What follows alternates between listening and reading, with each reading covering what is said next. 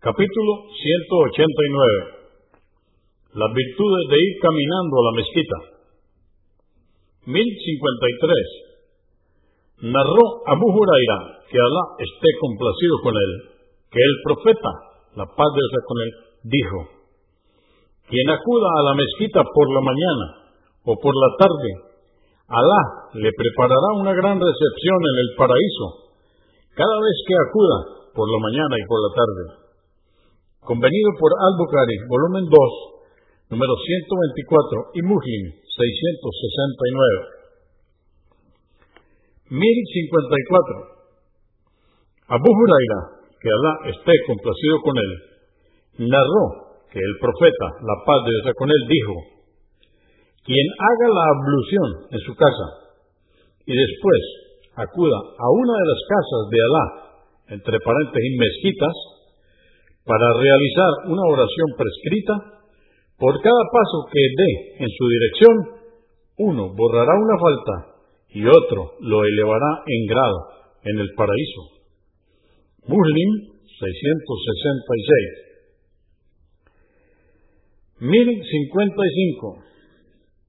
Ubay ibn Kaf, que Alá esté complacido con él, dijo, había un hombre de entre los Ansar que vivía más lejos de la mezquita que cualquier otra persona, y sin embargo no se ausentaba de ninguna oración en congregación. Le dijeron, si te compras un burro y lo montaras las noches de oscuridad y los días de calor, sería menos penoso para ti.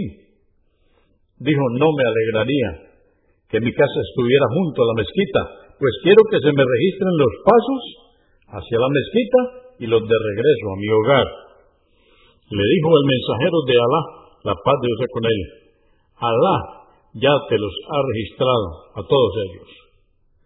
Muslim 663. 1056. Llave, que Alá esté complacido con él, dijo, quedó un lugar vacío alrededor de la mezquita y los integrantes de la tribu Banu Salima quisieron trasladarse junto a la mezquita. La noticia llegó al profeta, la paz de Dios y les dijo, ¿es cierto que queréis trasladaros junto a la mezquita? Contestaron, sí, mensajeros de Alá, eso realmente queremos. Dijo, Banu Salima, vuestras moradas obtienen recompensa por vuestras huellas, vuestras moradas obtienen recompensa por vuestras huellas. Entonces dijeron, después de esto, ya no nos agrada mudarnos. Muslim 665. 1057. Narró Abu Musa, que Alá esté complacido con él, que el mensajero de Alá, la paz de con él, dijo, la persona que mayor recompensa obtenga de sus oraciones será quien esté más alejado de la mezquita y en consecuencia tenga que caminar más hacia ella. Aquel que espera rezar la oración con el imán tendrá una recompensa más grande que quien la reza y después se retira a dormir. Convenido por Al-Bukhari, volumen 11, número 116 y Muslim 662. 1058. Narró Buraida, que Alá esté complacido con él, que el profeta, la paz de Dios con él, dijo, informarles a quienes caminan en la oscuridad para dirigirse a las mezquitas que tendrán la luz más completa el día del juicio. Abu Daud 561, At-Tirmidhi 223. 1059.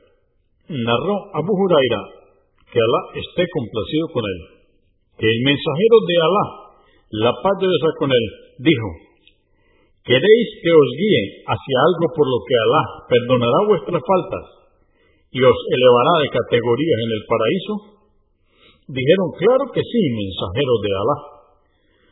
Dijo, realizad correctamente la ablución, concurrid asiduamente a las mezquitas y esperad a la oración siguiente, y eso es el ribat, Eso es el ribat.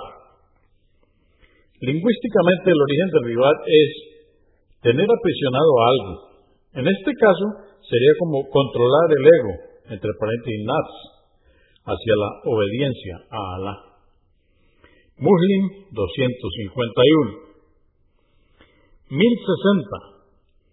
Narró Abu Sa'id al-Yudri, que Alá esté complacido con él, que el profeta, la paz de Dios con él, dijo, si veis un hombre que frecuenta las mezquitas, da testimonio de su fe.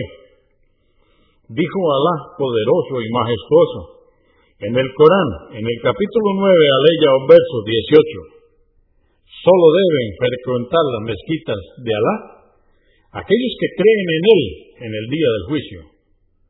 Repito, esto está en el capítulo 9, aleya o verso 18.